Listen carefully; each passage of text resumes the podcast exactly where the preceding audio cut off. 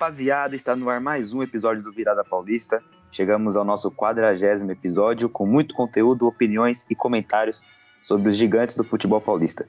Obrigado a todos que nos acompanham e chegaram junto com a gente até aqui. Estamos crescendo e fazemos esse podcast com muito carinho. Hoje vamos comentar muito sobre esse fim de semana e início, né? Tivemos o majestoso na segunda-feira. No domingo, o Palmeiras venceu o Inter, aumentou o tabu contra o Colorado jogando no Allianz. Desde 2014, quando inaugurou o estádio, o Verdão nunca perdeu para o Inter. Tivemos também o Santos visitando o esporte e empatando, resultado de certo ponto ruim, mas que serviu para o Santos continuar fora do Z4, que é o objetivo do momento. E claro, vamos falar muito também do grande majestoso, Corinthians e São Paulo, onde o tricolor amassou o Corinthians nos primeiros minutos, fez dois gols, um anulado e o outro validado, e durante o jogo controlou a partida, podendo até ganhar de maior vantagem. Corinthians não ofereceu muito perigo ao Volpe e mantém estabilidade no Campeonato Brasileiro. Estamos aqui, quem vos fala é Lucas Gama, estamos também com o Guilherme Campos e o Levi Jambeiro. Se apresenta aí, Guilherme. Ô, salve aí, galera. Seja muito bem-vindo. Gama falando, a gente vai comentar sobre todos os times aí, dos quatro grandes, todos os jogos, né, para falar a verdade. Então sejam muito bem-vindos e aproveitem. É isso aí, estamos aí também com o nosso grande companheiro Levi Jambeiro. Fala, Levizeira. Ô, salve! Fala, rapaziada. Mais um episódio. Vamos que vamos, que hoje tem coisas muito importantes para comentar neste episódio. Coisas muito importantes e muito importantes também, o nosso grande quadro Virado Indica. Hoje, de uma forma especial, gostaria que o nosso companheiro Guilherme Campos comentasse sobre o nosso Virada Indica em conjunto hoje. É, como o Gama falou, hoje o Virada é, indica ele é em conjunto, né? Então nós três vamos indicar a mesma coisa, que é a nossa rifa maravilhosa. Você que não sabe, a gente está fazendo uma rifa lá no nosso Instagram, valendo uma camiseta de time, seja de qualquer time que você quiser. Claro, né, gente? Times conhecidos, não pedir time de série D, série C, que aí também fica difícil, né? Mas Tá camisa de muita qualidade. Quem quiser, é só ir lá chamar a gente no direct que a gente passa os detalhes para vocês certinho.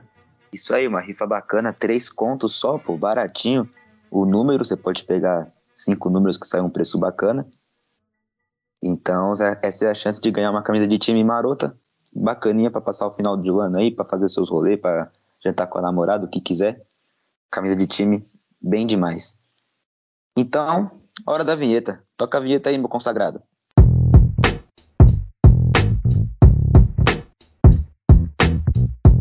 Isso aí então, vamos comentar sobre o Palmeiras primeiro, né? Palmeiras voltou a, voltou a vencer no Campeonato Brasileiro. É, manteve o tabu contra o Inter, como eu comentei, né? Levi, o que, que, você achou do jogo? Palmeiras ganhou 1x0 com o Rafael Veiga, um golaço, né? Um golaço de pênalti, pode-se dizer. O que, que, você achou do jogo? Foi um jogo aí muito importante para o Palmeiras que voltou a vencer.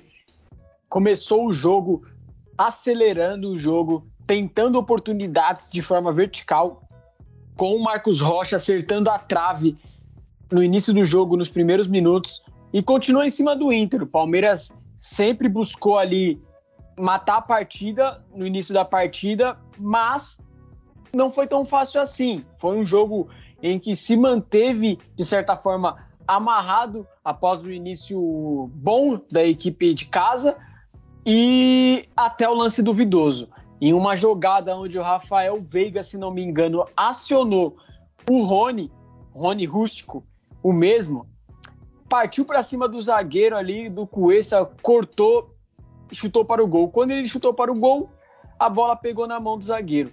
E aí o juiz não hesitou em marcar o pênalti. Pênalti para a equipe do Palmeiras, em que o Rafael Veiga cobrou com elegância. A bola foi na gaveta e foi um golaço de pênalti.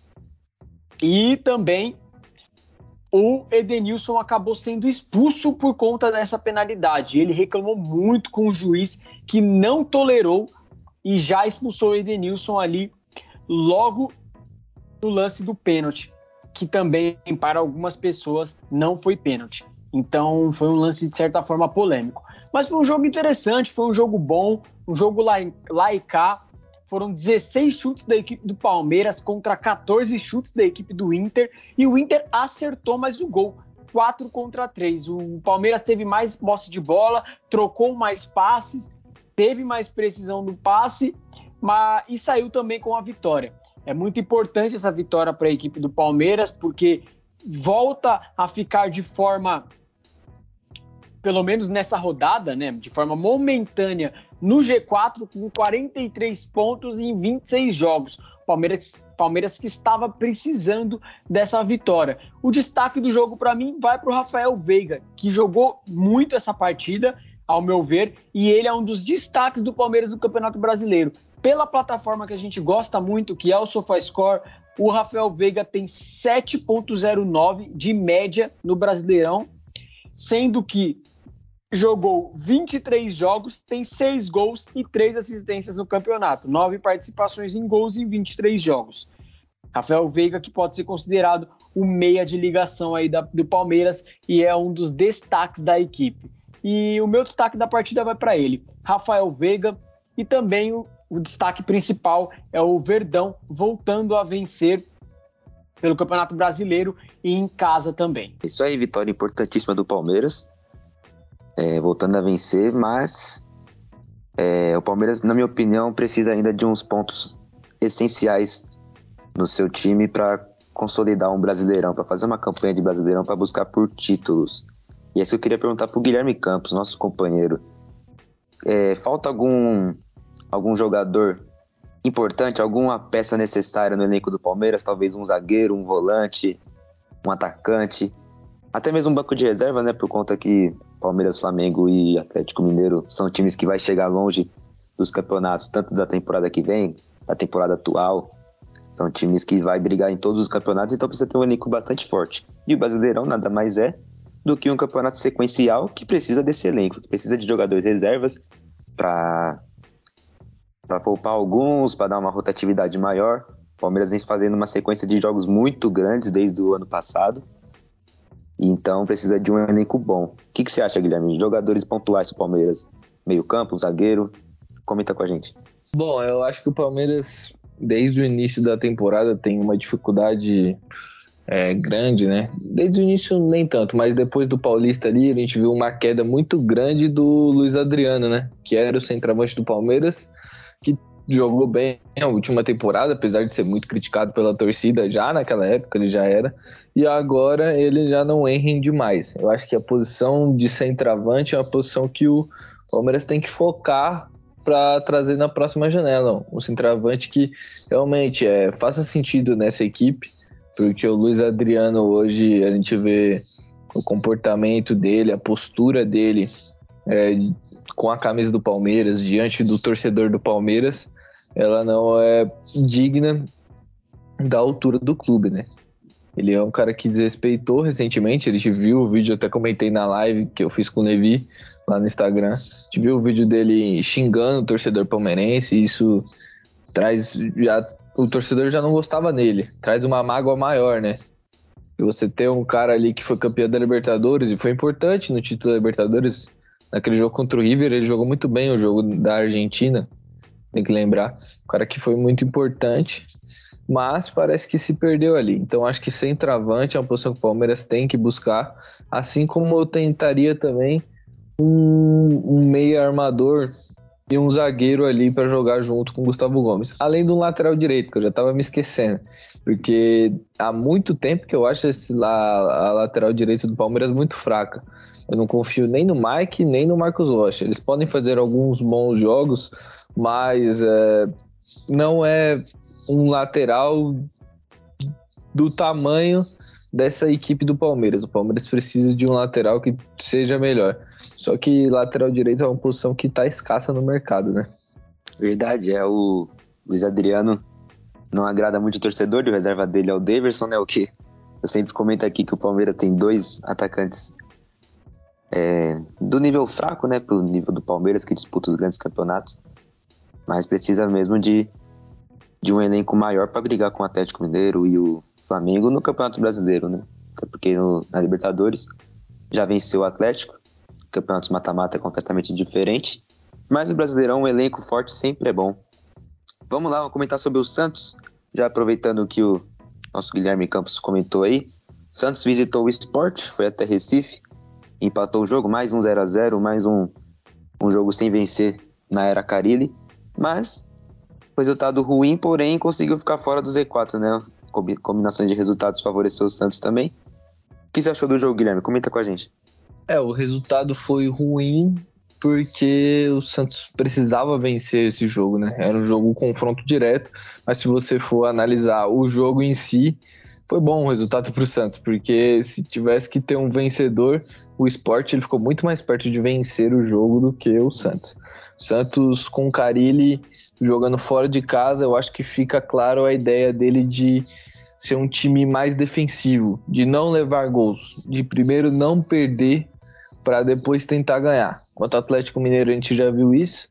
Um time bem recuado, um time que até marcou bem, os gols do Atlético Mineiro foram em erros individuais é, é, de alguns jogadores que o Lucas Braga não é um jogador de defesa, fez um pênalti ridículo, o Velasquez fez um pênalti também bem questionável, o Palha falhou bem naquele na, no jogo aéreo, né? Ele nem pula para tentar disputar a bola com o zagueiro Atlético Mineiro, mas o, até o Santos tomar o primeiro gol, o Santos estava fazendo uma partida boa defensivamente. O Atlético não dominou o Santos. E o Santos conseguiu abrir 1 a 0 Se consegue, meter, se consegue manter, sairia com a vitória, mas não conseguiu. E contra o esporte, eu acho que o cara ele apostou na mesma, na mesma estratégia. Ele tenta um time mais defensivo, um time que deixa o esporte é, atacar, mas o que ele não contava é que o esporte ia vir com a mesma estratégia. O esporte deu a bola para o Santos. E o Santos não conseguiu fazer nada com ela cara que mais pegou na bola no jogo foi o Camacho, que foi o melhor jogador do Santos em campo. Por quê? Porque a bola estava com ele o tempo inteiro. Então ele praticamente é, dominava as ações do Santos ofensivamente, mas não tinha ninguém para ajudar ele. O Zanocelo até que tentava, mas o resto do time, o Sanches, para mim, tá cansado, precisa de um descanso. Você tem também o Marinho, que não consegue render mais o que rendia. É um cara que não consegue mais ficar em pé, não consegue dar uma arrancada, fazer uma tabela mais, e tem a insistência dele toda hora nas bolas paradas, pô, escanteio toda hora, quer fazer gol olímpico, parece. Falta. Toda hora essa bola bate na barreira, ou se não bate na barreira, ela vai muito longe do gol. Então tem uma coisa estranha com o Marinho. Aí do outro lado tem o Lucas Braga, que também não fez grande coisa, apesar de ter a melhor chance do, do Santos no jogo, né? Que foi uma bola na trave. E Bom, basicamente foi isso. O Jandrei fez uma boa estreia, salvou o Santos em um, um, ou dois lances ali. O esporte chegou com mais perigo. Mas de resto é isso. Tem que destacar também é, uma coisa que eu queria falar, né? O Tardelli é, tem que jogar nesse time, né? Porque o Raniel é, não dá. O Raniel ele não tem qualidade nenhuma para ser titular do Santos e para mim nem para ser opção. Eu teria como opção o Marcos Leonardo, mas está enfrentando problema de renovação de contrato, então o, o, meio que a diretoria deu uma afastada nele, assim como fez com o Balieiro, e quando o Balieiro renovou, ele já voltou como titular, né? Então a gente tem que esperar. Porque o Tardelli, a gente não sabe quando ele vai ficar pronto para jogar. Porque dizem que ele não tem condicionamento físico, mas ele já tá no Santos há dois meses e ele não consegue jogar 45 minutos. O Sanches, para mim, é a mesma coisa. Ele não consegue jogar mais um jogo inteiro. Você vai ter que ter o Sanches por um tempo só e que vai ser o, o melhor do Sanches. No, outro treino, no segundo tempo, praticamente ele é morto. Então eu colocaria um, um, jogador mais jovem ali, um Pirani, que não participou desse jogo, mas eu colocaria para ter essa essa opção. Quando esses jogadores mais velhos que têm qualidade cansar, colocar jogadores mais jovens, mas que têm qualidade também. É, o Santos conseguiu um empate fora de casa e observando esses últimos jogos do Santos, parece que o Carilho encontrou parte do time, né? A formação agora acho que vai ser essa mesmo, né? 3-5-2. Camacho, Zanocedo e o Sanches ali no meio campo. Parece que vai ser isso mesmo definitivo na era do Carilli. É, agora precisa saber, né? O ataque Marinho e Léo Batistão, Marinho e Diego Tardelli, como você bem disse, Raniel jogou, né? Mas vamos aguardar as próximas rodadas para ver como é que vai ser o Santos. E Levi, o que, que você acha do Carilli? Vamos comentar sobre o Carilli, até porque o Santos já fez uma já fez a demissão do Diniz nesse Campeonato Brasileiro, conforme a nova regra. não pode demitir um, um próximo técnico, que no caso é o Carilli. Caso demita, tem que ser alguém da base mesmo, alguém já interino ali do clube. E a sequência do Carilli é muito difícil, né? América Mineiro, Fluminense, Atlético Paranaense, tem o clássico contra o Palmeiras. É uma sequência complicada. O que, que desses, desses próximos jogos do, do, do Santos, Davi? Primeiramente, respondendo a questão sobre o Carilli, eu acho que o Carilli é um bom técnico a nível futebol brasileiro. É, a expectativa era que ele pudesse talvez render mais em, em outro cenário, mas voltando aqui no Brasil, creio eu que ele é o suficiente para a maioria dos times, tá?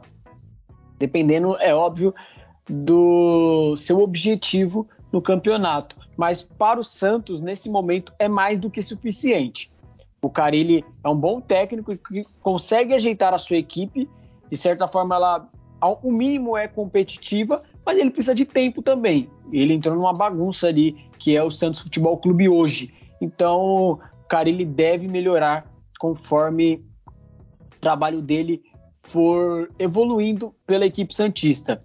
Ele está tentando coisas novas pelo Santos, você vê que ele já mudou certos jogadores, como entrar ali numa linha de espécie de três zagueiros, aí às vezes entra com um certo tipo de jogador no meio, às vezes entra com outro. Então ele faz algumas mudanças para ver o que ele consegue achar na equipe do Santos que pode ser aproveitado no próximo ano.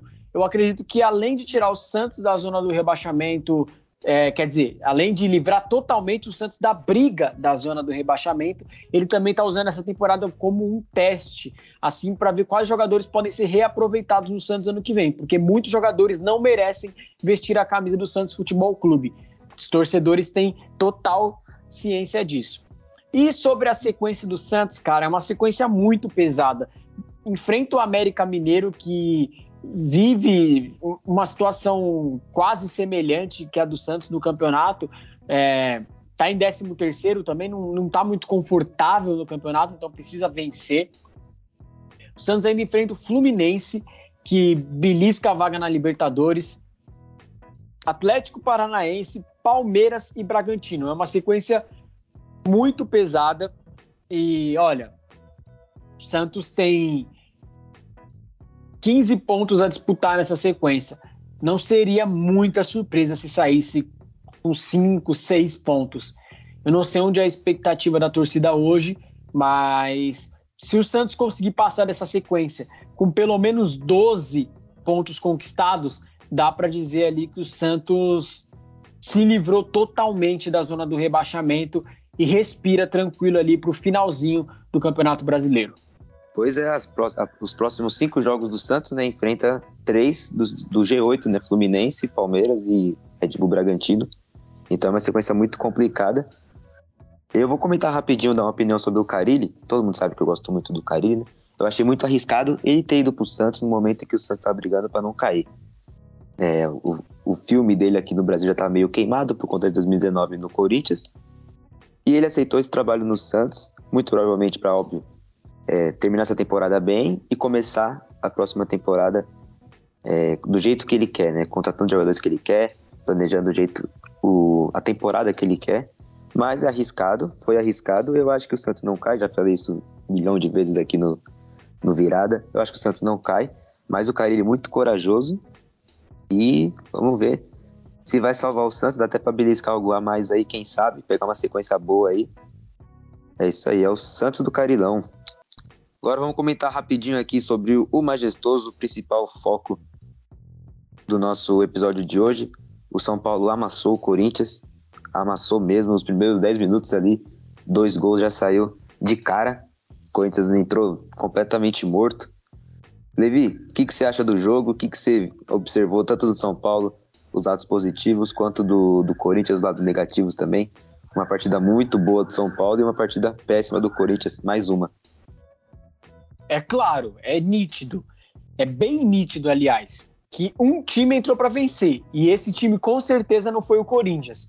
O São Paulo entrou comendo grama, entrou com vontade e determinação para sair com resultado e saiu com resultado. O São Paulo foi melhor do início ao fim para mim. Em nenhum momento do jogo o Corinthians foi melhor e o Corinthians entrou como tem entrado depois da volta da torcida em jogos fora de casa, naquela moleza, naquele tanto faz, tanto fez, o resultado está na partida aí, no resultado do jogo. Eu achei também que o Corinthians sentiu muito a falta do Fagner. Fagner fez, assim, muita falta mesmo no setor defensivo, tanto que o gol saiu pelo aquele, pelo aquele lado direito que estava o menino do Queiroz. Apesar de não ter feito uma péssima partida, mas também não foi da mesma qualidade do Fagner e já era esperado. Eu achei uma partida muito abaixo também do Cantilho, que vinha de boas partidas. Eu achei que ele jogou bem mal, para ser sincero. Atson também sentiu o jogo, não jogou bem, não conseguiu criar, e aí eu vou direto na culpa do Silvinho. Era o momento do Atson, Silvinho? O Watson não joga faz tempo, o Watson não jogava 90 minutos faz tempo. Por que, que ele decidiu vir com o Watson ao invés de ir com o Mosquito? A decisão era óbvia, pelo menos para os torcedores corintianos. Gustavo Mosquito naquele lado esquerdo do ataque. E ele veio com o Watson. Não entendi. Acredito que os torcedores também não entenderam. De resto, também achei uma partida abaixo do Renato Augusto e do Juliano no meio-campo, do que eles podem render, deixando claro que o nível que eles estipularam aqui no futebol brasileiro foi muito alto pelas suas passagens anteriores. Achei um nível abaixo do Roger Guedes. O Roger Guedes tem uma questão, hein? Roger Guedes tem uma questão. Ele tá achando que já é uma estrela na equipe do Corinthians ou que joga mais do que realmente joga. Porque em certos momentos a gente não consegue ver vontade nele. E se não tem vontade para vestir a, a, camisa do Corinthians, você não pode vestir essa camisa. O mínimo que os torcedores cobram é vontade. E parece que o Roger Guedes, em alguns momentos, ele falta vontade, falta raça ali para disputar todas as bolas, para acreditar em todas as bolas, para brigar com os zagueiros mesmo, ser aquele atacante chato, como, como quem está no meio do mundo do futebol diz. Mas deixando claro que é um, um ótimo jogador e que já mostrou seu impacto de imediato. Boas partidas de João Vitor e Gabriel Pereira. Assim, eles foram os únicos que tentaram pela equipe do Corinthians se salvar. O João Vitor fez uma boa partida, apesar do cartão amarelo. Eu achei que ele jogou bem, ele se impôs. O João Vitor é uma clara surpresa do Corinthians no campeonato. E o Gabriel Pereira tentou as únicas jogadas que o Corinthians conseguiu no jogo ali, que foram quase nenhuma, mas muitas, algumas delas, né, ou quase todas elas que o Corinthians conseguiu foi pelo lado do Gabriel Pereira, gingando para cima do zagueiro, cortando, fazendo cruzamento perigoso e basicamente foi isso. O Corinthians não teve muito é, repertório ofensivo. Do lado do São Paulo, São Paulo teve destaques. São Paulo contou com uma excelente partida do Lisieiro e do Igor Gomes. Para mim, o Lisieiro foi o melhor jogador da partida. 7.2 pelo SofaScore. Perdeu a posse apenas duas vezes em 69 ações com a bola para o meio-campo. É simplesmente surreal. E visto a partida do Cantilho, o Liseiro fez um papel parecido com o que o Cantilho fez e atuou muito melhor. Acertou 98% dos passes e 100% das bolas longas ganhou 60% do, dos duelos e liderou o São Paulo em desarmes na partida. Liseiro jogou muito mesmo. O Igor Gomes também jogou muito bem. Eu achei uma boa partida do Arboledo, do Arboleda, uma partida segura do Thiago Volpe. Às vezes que foi exigido que foi quase nenhuma, como eu disse que o Corinthians não atacou bastante, ele conseguiu sem sustos defender. E o Caleri cobrou o que a torcida, é, o Caleri fez o que a torcida cobra dele, gol. Fez dois para poder validar um no caso. É, o São Paulo jogou bem, consegue ali respirar mais no campeonato. Agora é o 12 com 34 pontos em 27 jogos. E o Corinthians é o sexto colocado com 40 pontos em 27 jogos. Para a equipe do Corinthians, fica o questionamento: o Silvinho é o técnico ideal para o próximo passo? Eu, sinceramente, acho que não. E essa equipe é altamente instável. A equipe do Corinthians não tem estabilidade nenhuma, é muito instável. E o São Paulo talvez mostre uma nova cara, uma nova vontade com o Rogério Ceni. E vamos ver o que essas equipes conseguem produzir nos próximos jogos. É, como você bem terminou aí, o São Paulo é nova cara com o Rogério Ceni. O Ceni já chegou, tudo bem que o Miranda não jogou essa partida, a de capitão já colocou pro Thiago Volpe, Arboleda assumiu titularidade, Orejuela, desde que ele chegou, é o titular. E o São Paulo mostra que é um time muito forte. É, nas divididas, é um time que quer ganhar todas as divididas, foi assim contra o Corinthians. É, quis ganhar desde o primeiro minuto, mostrou que queria ganhar o jogo. Luciano e Caleri é, deitaram. O Luciano meteu uma bola na trave, fez um gol anulado. E o Benítez também né, não tem o físico 100% ainda, mas é um novo São Paulo. O Ceni parece que mudou demais o time. Eu queria saber do Campos, nosso Guilherme Campos. Só corrigindo, só corrigindo aqui, antes do Lucas perguntar aí pro Guilherme, quem fez o gol impedido foi o Luciano, né? Não foi o, o Caleri, como eu disse anteriormente. O Caleri fez um e, e saiu válido. É, então eu queria perguntar pro Campos por que, por que que o São Paulo os jogadores de São Paulo parece que mudou completamente a vontade de ganhar do que tinha com o Crespo. O São Paulo com o Crespo parece que era um time acomodado e agora é outro time. É, teve a entrevista do Igor Gomes no Bem Amigos do Galvão Bueno é, e o Igor Gomes comentou isso, né, que quando chega um técnico novo, ídolo como Rogério Ceni, eles, eles parece que necessita mostrar algo a mais para ele. Um cara que, que conquistou tudo pelo São Paulo, os jogadores se sentem é, obrigados, obrigados a mostrar algo a mais para São Paulo. E o São Paulo, os jogadores individualmente, cada um parece que está com mais vontade de ganhar do que tinha com o Crespo. Por que você acha essa mudança, Guilherme? Por que você acha que os, os jogadores de São Paulo mudou muito a forma de jogar pessoal do, do Crespo para o Rogério Ceni? Bom, esse elenco do São Paulo aí, ele a gente vê que ele tem uma força muito grande sobre as decisões da diretoria sobre quem comanda o time, né? Não é a primeira vez que, que isso acontece. Aconteceu com o Cuca 2019. Né? Claro, não era dos meus jogadores, mas pô, tinha uma base ali. E aí o Cuca caiu porque os jogadores não queriam. Depois vem o Diniz. E aí os jogadores não quiseram mais o Diniz, ficaram bravos com a diretoria. Porque mandaram embora o Pássaro, né? Que hoje está no Vasco no Vasco, que parece que os jogadores gostavam muito, até o Daniel Alves falou lá no Flow Podcast que não era o momento de mandar ele embora, não sei o que, chorou lá pra caramba, e eles fizeram corpo mole para perder aquele título de, do ano passado, né? da temporada passada, melhor dizendo. Jogadores do São Paulo ficou muito evidente que eles queriam derrubar o Diniz, que eles já não aguentavam mais. E dessa vez eu acho que aconteceu a mesma coisa que aconteceu com o Crespo. Na verdade, eu acho que aconteceu a mesma coisa que aconteceu com o Diniz. O Crespo, ele, ele era um bom técnico, mostrou trabalho, foi campeão. Tinha algumas ideias que, que eram interessantes, mas os jogadores pararam de comprar as ideias dele. Ele barrou alguns caras que eram é, cobrões desse time aí, como o Reinaldo. Muitas vezes o Benítez não jogava. Então, então, eram algumas decisões que a gente não entendia, mas que às vezes fazia sentido. Parecia que o grupo já estava saturado muito do Crespo. E aí chega o Rogério, que é um técnico novo, eles vêm mostrar serviço. Mas eu já dou uma dica pro Rogério: abre o olho, viu? Abre o olho, porque esses jogadores do São Paulo, ele essa base que o São Paulo tem aí, desses jogadores que estão desde a temporada passada, elas eles tem costume de derrubar técnicos. Já derrubaram dois. E se o Rogério começar a ter problemas de relacionamento, como ele teve no, no Flamengo, claro que no São Paulo ele é rei, né? Porque ele é. Se eu não, se eu não tô enganado, ele é o maior ídolo da história de São Paulo. Vocês podem ter opiniões diferentes, mas eu acredito que ele é o maior ídolo da história de São Paulo. Ele tem moral lá dentro. Mas ele já foi queimado uma vez, ele já caiu uma vez lá dentro como técnico. Ele voltou, assumiu esse risco no momento delicado da equipe e eles deram um gás para ganhar.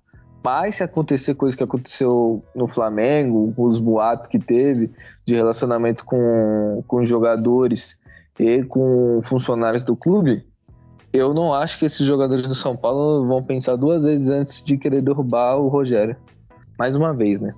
É, o começo de trabalho dos técnicos tendem a ser melhor, né? Tende a ser de entrega dos jogadores. O São Paulo chegou com o Crespo, ganhou, ganhou o Paulistão e depois teve uma queda, né? O Ceni nos times grandes que ele treinou, Cruzeiro, São Paulo, na primeira passagem, e o Flamengo, tudo bem que o Flamengo ganhou o brasileiro, mas saiu brigado, né? No Cruzeiro, ninguém ninguém aprovou a, a ida do Ceni, que ficou poucos tempos e foi demitido.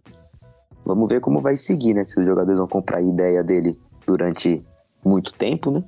Ou se vai causar polêmicas como causou nos últimos clubes que passou o grande Rogério Senna. Mas por hoje é só, pessoal. Chegamos no fim de mais um episódio.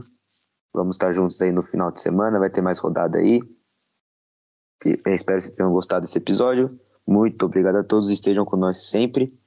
Quer se despedir aí? Vamos ver quem vai se despedir primeiro. O Levi. Se despede da galera aí, meu parceiro. Muito obrigado, rapaziada, por acompanhar a gente mais um episódio e vamos por mais. Falou, até a próxima. Tamo junto, tamo junto. Fala aí, Guilherme Campos, meu irmão. Fala mesmo. Bom, falou aí, rapaziada. Espero que vocês tenham gostado e até a próxima. Tamo junto e falou. Valeu, valeu, rapaziada. Segue a gente no Instagram aí, Virada Podcast, no Twitter também, Virada Podcast. Estamos chegando com muitos conteúdos aí. Participe da nossa rifa, né? Rifa muito importante. Você sair trajado com a sua camiseta de time. 13 reais apenas o número. Fica a dica, fica a indicação. Segue a gente. Espero que tenham gostado desse episódio. Tamo junto, até a próxima. Falou.